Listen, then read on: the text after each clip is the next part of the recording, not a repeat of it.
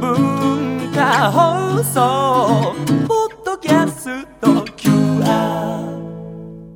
さて火曜日のこの時間はリスナーご意見番いいねか新潟です。リスナーのあなたに知っていただきたい新潟県についての情報をお届けしています。あなたにも一緒に考えていただきたい新潟県についてのクイズもあります。お付き合いください。今日のテーマは泳ぐ宝石錦鯉ですね。その名の通り数千万円の高級なものから室内で気軽に買えるものまで幅広いファンを持つ錦鯉。その発祥の地は実は新潟県の長岡市旧山越村なんですね。錦鯉は日本で唯一作られた観賞用の魚で、日本の国魚、つまり国を象徴するお魚なんです。えルーツは江戸時代の中期に遡るんですね。山あいの山越地域では魚が手に入りにくくて、黒っぽい色をした孫井を食用として田植えが終わった田んぼで飼育しておりました。で、ある時突然変異で色付きの鯉が見つかりまして、これを改良したものが今の錦鯉の始まりと言われております。えそれ以来数多くの模様が開発されまして、え1914年大正3年に開かれました東京博覧会に出品されたのを機に、日本中で錦鯉への関心が爆発的に高まりました。錦鯉、贅沢ですからね、一軒家で広い庭がないと、買えないと思っているラジオ機の方も多いと思うんですが、そんな方に耳寄りな情報があります。自宅で錦鯉が買えない方でも自分の錦鯉を持つことができるオーナー鯉制度があるんですね。えー飼育は小千谷市の錦鯉の里で行われるんですが、ホームページで錦鯉の動画や写真が公開されております。えー自慢の錦鯉を皆さんに紹介できると。えー芸能人では片岡鶴太郎さんがオーナーになっています。大竹さんや真鍋さんももしよかったらね、錦鯉のオーナーなれるんだなれます。で、現在、錦鯉の品種およそ130種類とも言われてるんですが、今年6月、新潟県で珍しい色合いの錦鯉を安定的に作り出すことに成功しました。このカラー写真をちょっとご覧いただきたいんですが、白地に綺麗なレモン色の模様が特徴の生地色という仮の品種名が付けられた錦鯉なんですね。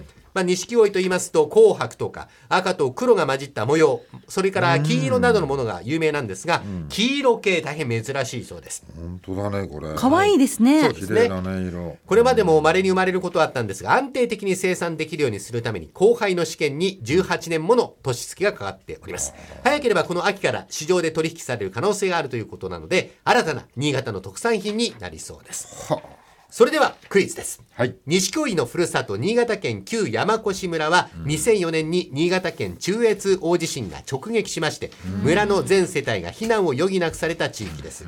えこの地震で180件余りほどあった錦鯉の生産者も甚大な被害を受けたんですねただおよそ200年の伝統を持つ山越の錦鯉を絶やしてはいけない。どうにかして守りたいと生産者やそして多くの協力行政の補助などによって復興が図られまして錦鯉の生産が再開されました。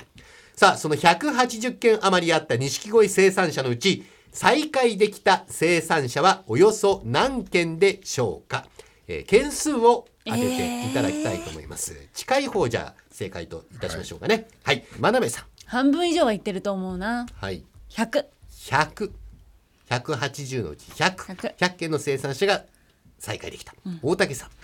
いやー50ぐらいじゃないかな。10はい。えー、真鍋さん100大竹さん50では近い方を正解とさせていただきます。正解は160おーい。嘘。はい。ほとんど再開することができたすあのごいね。懸命に生産再開に取り組んだ結果、えー高齢で後継者がどうしても見つからない生産者を除くおよそ160件で事業の再開にこぎつけることができました。震災のはい。震災の時でもほとんど全滅みたいなそうです話になってたよね。はい。頑張ったんですね。頑張りました、えー震災の時には救済策としてヘリコプターを使って親の魚親魚を放出して、救出して、えー他の県の養殖業者に一時的に預けたり、池が壊れた生産者が共同の仮設の池を作って利用したりするなど、助け合いの力と多くの方々の協力があったからこその再開となりました。大事にしたんだね。そうですね。あの錦鯉は日本はもとより海外での人気が高いそうで、新潟で行われる品評会にも外国人のバイヤーの方が多数詰めかけているそうです。今や生産量の多くが海外に輸出されているそうで、世界中に愛好家を持つペットフィッシュ、人を引きつけてやまない美しい芸術品でもあるということですね。今週は泳ぐ宝石錦鯉についてご紹介しました。来週以降もこの時間は新潟県の情報をお伝えしていきます。楽しみにしていてください。このいいねか新潟のコーナー、文化放送のホームページにて、ポッドキャスト配信されております。ぜひお聞きいただいて、新潟県について詳しくなってください。この時間はリスナーご意見番いいねか新潟お届けしました。